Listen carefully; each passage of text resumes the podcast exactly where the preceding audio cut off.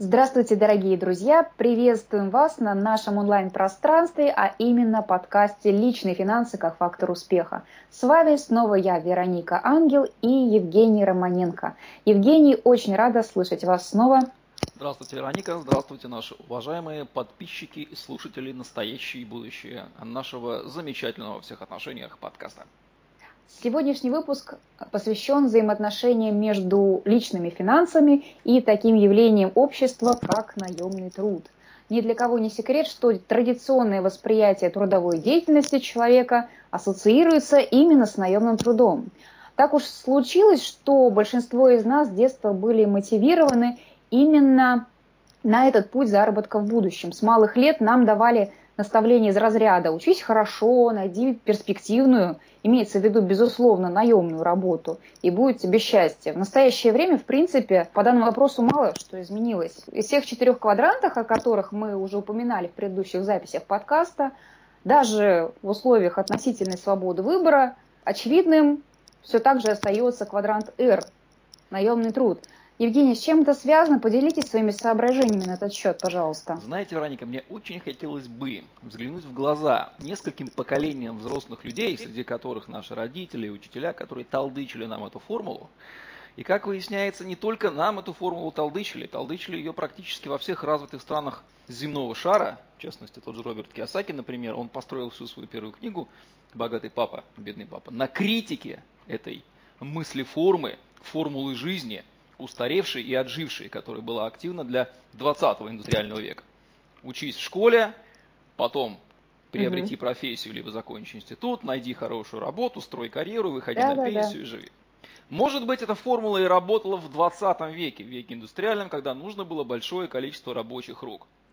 Но главная правда, которая усиленно скрывает от нас, уважаемые взрослые от своих детей, чем совершают колоссальную ошибку в их отношении, не понимая, может быть, даже этого, это то, что эта формула уже давным-давно не работает, и на наших глазах она разрушается, сдувается и трансформируется. Поэтому худший совет, который может родитель дать своему ребенку, если вы хотите, чтобы ваш ребенок был несчастен и всю жизнь расхлебывал эти проблемы, дайте ему совет. Дорогой мой, иди в школу, учись на пятерке, потом поступи в институт, потрать пять лет, получи диплом, а потом ищи работу и пытайся жить на пенсии. Вот это худшее, что может сделать взрослый человек.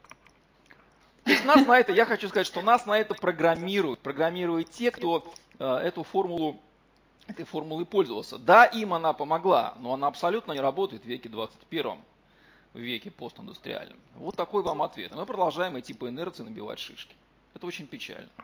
Ну, несмотря на все это, почему же все-таки наемный труд настолько затягивает человека, который вступил на этот путь. А здесь есть несколько, несколько отличных объяснений, да. Во-первых, это проще всего. Человеку обычно не свойственно делать какие-то сложные вещи, он действует по пути наименьшего сопротивления.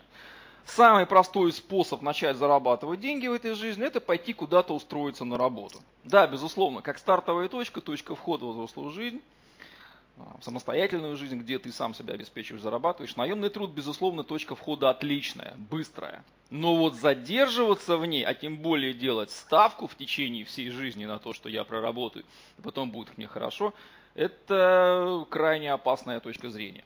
Я очень не рекомендую. Стартовать можно, но делать на это ставку – это полный бред, на мой взгляд. Поэтому простота входа. Потом, самое простое. Почему человек идет на работу? Потому что э, простая мысль формула в голове. Я потрачу какое-то свое время, силы, поработаю, да. получу за это деньги. Что-то там буду делать. Может быть, просто буду ходить, отсиживать, либо там какие-то гайки, болты точить, но вот э, свое время поменяю на, на деньги. На да, деньги, может быть, небольшие, но зато этот размер мне понятен, гарантирован, и как собака Павлова я буду точно знать, что два раза в месяц или один раз в месяц, сколько там мне что-то там капнет на карточку. Вот это вот такая простая мысль формула, она легко воспринимается, она понятная, она понятна и ребенку, в общем-то, и понятна и взрослым. А уж когда к ней привыкаешь, так другие мысли формулы просто в голову и не проникают. У нас сужается фокус зрения, и мы на этой формуле останавливаемся. Да, я так понимаю, что человек, если все-таки останавливает на этой мысли форме, как вы уже сказали, он, соответственно, попадает а, в некоторую ловушку своего сознания и обречен на некоторые риски.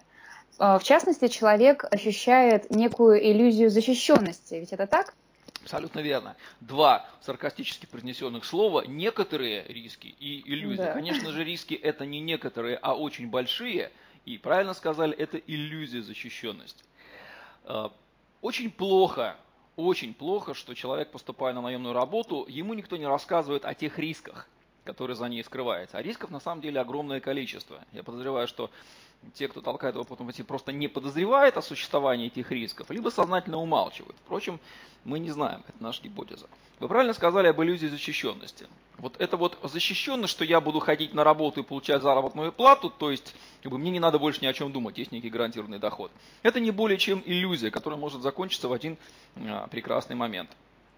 И делать на это ставку, попадать в эту ловушку, что это будет всегда, ну, по меньшей мере, даже не опрометчиво, а, ну, по-моему, просто наивно. Да, то есть есть риск потери дохода в самый неподходящий Абсолю- момент. Абсолютно верно. Что такое работодатель? Это бизнес. Бизнес – это штука непостоянная. Если кто-то думает, что предприятия могут существовать десятилетиями, у человека глубоко заблуждается. Даже в развитом капиталистическом мире, в том же американском, например, огромное количество корпораций, если вы возьмете за последние сто лет, там те, кто несколько десятков лет просуществовал, их всего-то несколько десятков компаний. Mm-hmm. Компании сливаются, банкротятся, образовываются. То есть рабочие места, они создаются, уничтожаются, теряются. И да. считать, что рабочее место будет стабильным, ну, надо быть, по-моему, полоумным, чтобы это вот... Да. Но при этом человек становится абсолютно зависимым от работодателя. Абсолютно верно. Человеку хочется верить, что это рабочее место, на которое он устроился, навсегда. будет навсегда, его, дескать, поддержат, оно никуда не денется, его спасут, вытянут и я ни от кого не завишу. Дорогой мой, ты как минимум зависишь от существования этого рабочего места раз, угу. то есть от капитала, вложенного в его создание, от хозяина этого рабочего. Даже если хозяин рабочего места государства, оно запросто может эту компанию как создать, так и ликвидировать. Запросто, да. абсолютно верно. Так и от конкретного работодателя, конкретного менеджера, который возглавляет угу. эту компанию и нанимает этих работников. Любая блажь, которая втемяшилась ему в голову, сами знаете, как выстраиваются отношения между работодателем, конкретными лицами, начальством и работником, да? Здесь тоже огромное количество рисков. Не понравились, он может вас уволить запросто, и, и ничего вы не сделаете.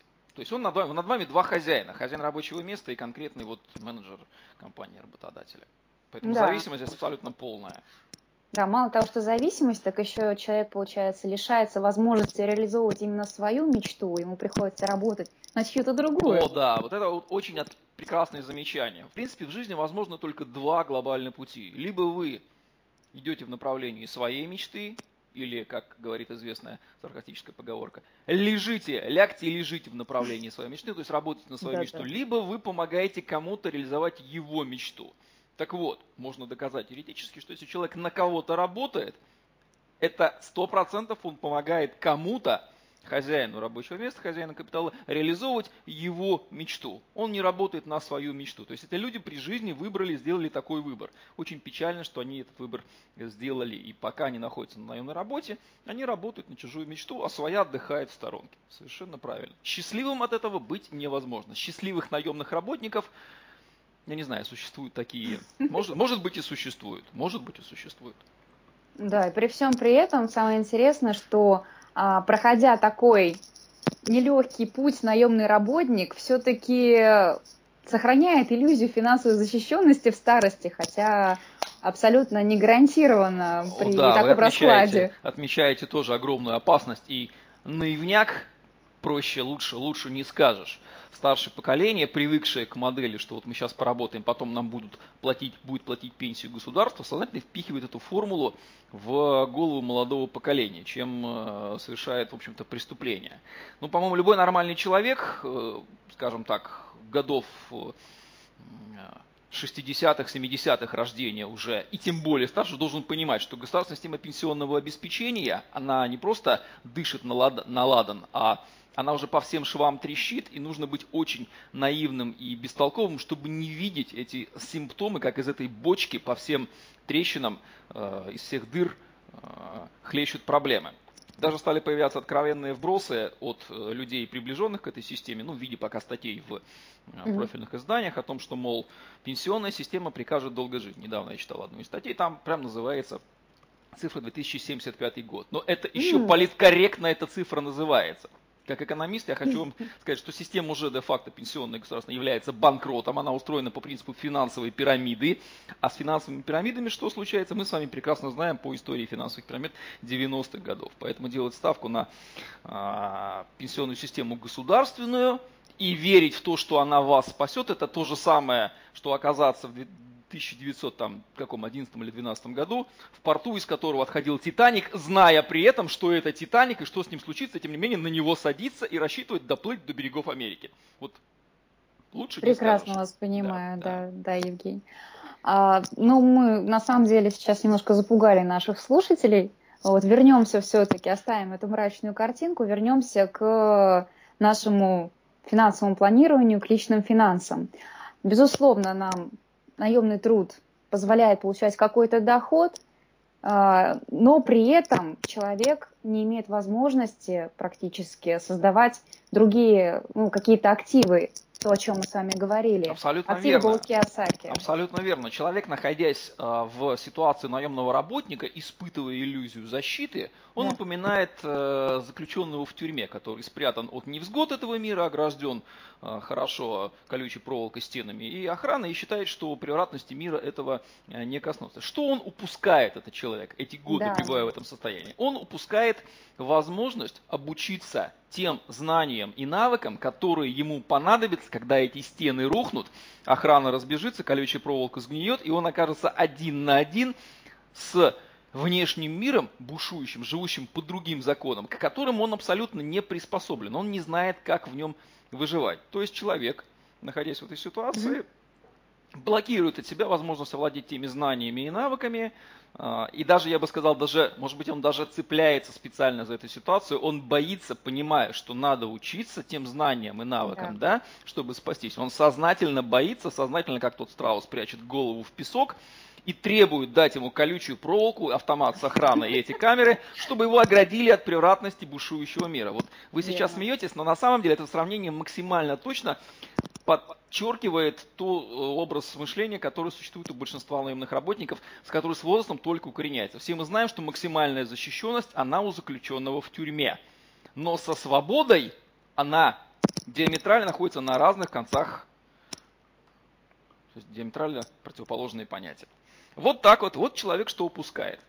Интересно ли делать ему выбор в пользу наемной работы, зная все это? Вот если бы мы ему так рассказывали, что, чувак, да, отлично, да. ты, конечно, пойдешь работать, будет зарплата, но через такое-то время да, тебя ждут такие-то риски, которые гарантированно выследят. Вот, вот всю картину, если бы ему нарисовали, я бы сильно сомневался, что нормальное здравомыслящее поколение молодое делало бы выбор в пользу наемной работы. Теперь еще неуместно спросить, а почему же этого не происходит? Почему все эти негативные стороны не рассказываются, не докладываются, умалчиваются или сознательно просто вот уводятся в сторону? Есть ли в этом замысел или нет, пусть решают наши слушатели. слушатели. Но то, что обратная сторона медали абсолютно не раскрывается, и мы сейчас с вами ее раскрываем, это абсолютно так.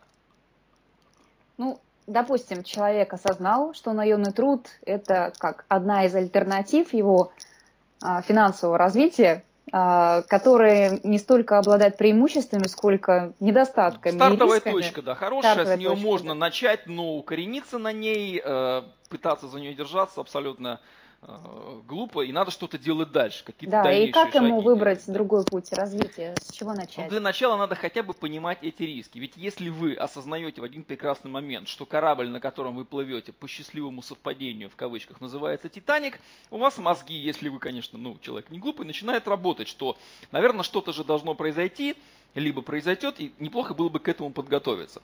Если перефразировать это спроецировать на ситуацию с наемной работой, нужно как минимум понимать, что эта ситуация конечная и ограниченная.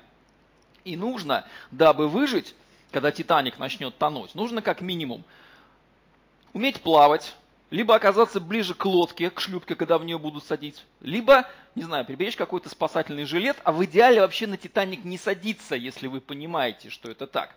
То есть создать собственный корабль, который точно не потонет. Наймите нормального инженера, постройте, плавайте себе по всем океанам. Да еще с нормальной навигационной системой, чтобы не сталкиваться с айсбергами, которые вы промокли. То есть, переводя на язык нормальной жизни, человеку нужно просто готовиться, обладать теми навыками, которые позволят ему спастись, выжить в с финансовой точки зрения в этом мире, не будучи зависимым от кого-то, от кого зависит его маленький, нестабильный и ограниченный доход. То есть приобретать навыки э, финансового планирования, навыки создания активов, то есть ровно те вещи, о которых мы с вами будем говорить в дальнейших выпусках э, нашего подкаста. Мы обязательно обо всем этом поговорим. Спасибо большое, Евгений, за такую интересную, содержательную беседу. Дорогие слушатели, подписывайтесь, не упускайте возможности обучаться вместе со мной, с Вероникой Ангел. Наш Евгений Романенко проведет нас по всем превратностям финансового планирования. Да, мы проплывем через эти полчища айсбергов, да, которые нас да, подстерегают. Да. Благо мы-то с вами понимаем, что есть Титаник, что есть айсберг, где тот самый матрос, который запил этот айсберг, не видит. И мы-то с вами точно не потонем. А лучше мы не сунемся в те э, опасные места, э, научимся плавать и будем плавать там, где мы это умеем делать. Оставайтесь с нами. Спасибо. Всем пока. До новых встреч, уважаемые друзья.